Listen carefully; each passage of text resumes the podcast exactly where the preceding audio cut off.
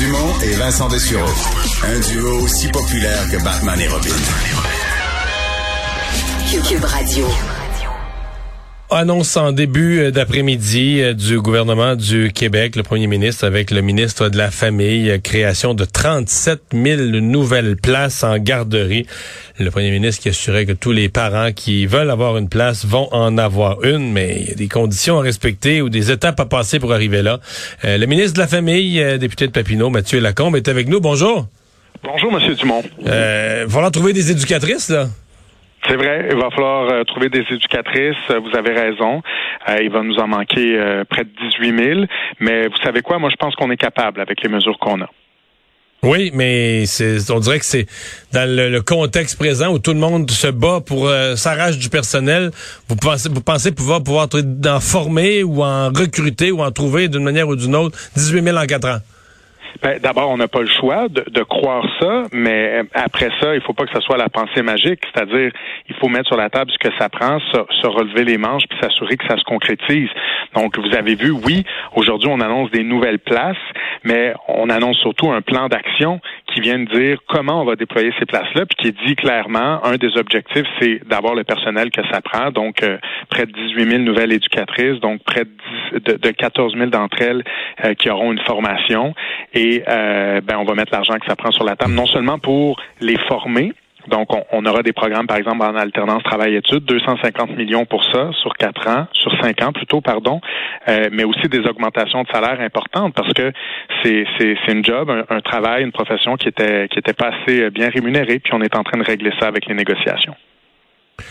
Le, le système, une fois fini, euh, va coûter cher? Ben c'est sûr que ça, nécessite beaucoup de dollars, mais c'est un investissement qui est rentable. Et, euh, ça, il faut pas le perdre de vue. Euh, c'est un investissement, c'est pas une dépense. À chaque fois qu'on met 100 dollars dans notre réseau, on, génère un retour pour le Québec sur notre investissement, qui est à peu près de 20% Ça, c'est ce qui a été calculé par les économistes. Donc, à chaque fois qu'on met 100 dollars, euh, le Québec là, perçoit 120 dollars, que ce soit en, nouvelles recettes fiscales ou en économie de prestations, parce que euh, quand les familles sont l'homme et la femme travaillent, les revenus familiaux sont plus importants, les prestations euh, allocations familiales sont plus basses, donc c'est rentable. Après notre dépense de 100 dollars, il y a un 20 dollars qui revient dans les poches du gouvernement. Donc c'est c'est pas une dépense, il faut vraiment voir ça comme un investissement.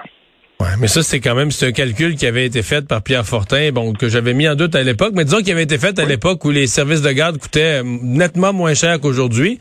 Mais là, les services, euh, quand on va avoir un réseau mur à mur, euh, syndiqué mur à mur, euh, bureaucratisé mur à mur, on comprend que les coûts vont augmenter à vitesse grand V.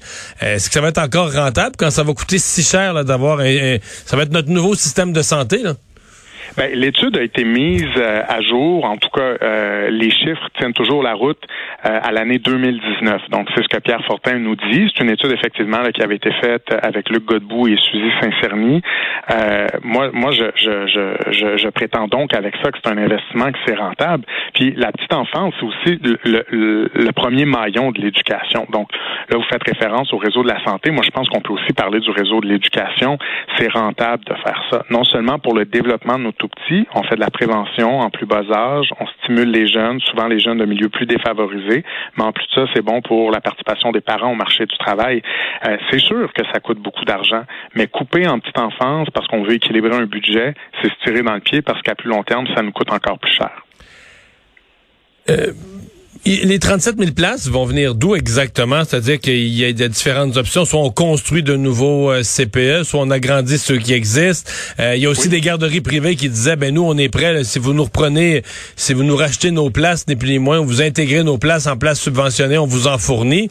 Euh, comment vous arrivez au chiffre de 37 000? C'est pas, c'est pas complètement des constructions de, de, de nouveaux, parce que ça, c'est quand même long et fastidieux quand il faut construire un nouveau bâtiment, là.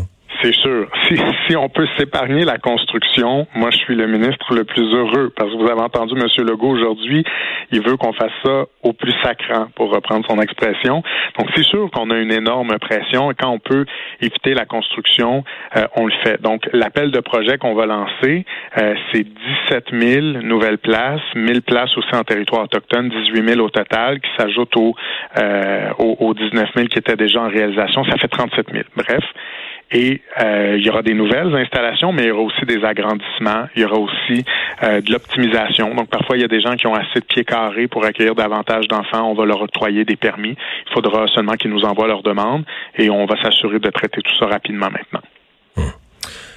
Donc, euh, on, se lance pour 37 000 nouvelles places.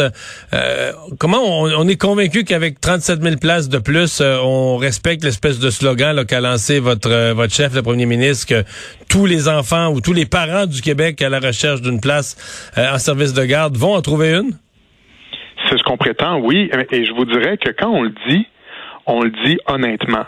Dans le passé, il y a beaucoup de partis politiques en campagne électorale qui ont promis ça. Par contre, une fois au pouvoir, ils prenaient pas les moyens nécessaires pour que ça se concrétise. Le calcul qu'on fait, c'est qu'actuellement, à l'heure où on se parle, il nous manque ça, 37 000 places. Par contre, un coup que ces places-là seront réalisées, bien sûr qu'il y aura de l'entretien entre guillemets, à faire un peu partout sur le réseau. On devra créer un peu de place à gauche, un peu de place à droite pour nous assurer que chaque enfant en a, parce que le réseau est vivant, il, va bouger. Et, la nouveauté que nous, on introduit, et ça, c'est fort comme message et comme outil, c'est une obligation dans la loi sur les services de garde éducatifs à l'enfance pour le ministre de la Famille de lancer un appel de projet lorsqu'il y a un territoire euh, qui est en déficit de place, donc où les parents sont à la recherche de place et en trouvent pas. Donc, il y aura maintenant une obligation pour le gouvernement de, de créer ces places-là. Donc, l'objectif, c'est de s'assurer qu'il n'y ait plus un gouvernement qui passe à Québec en disant ben, la petite enfance, ça coûte trop cher, puis nous, on n'investit pas là-dedans. On l'a vécu en 2014 et 2018, ben, ça donne la situation qu'on connaît. On veut plus revivre ça. Mathieu Lacombe, merci d'avoir été là. Merci à vous. Au revoir. Bonne journée.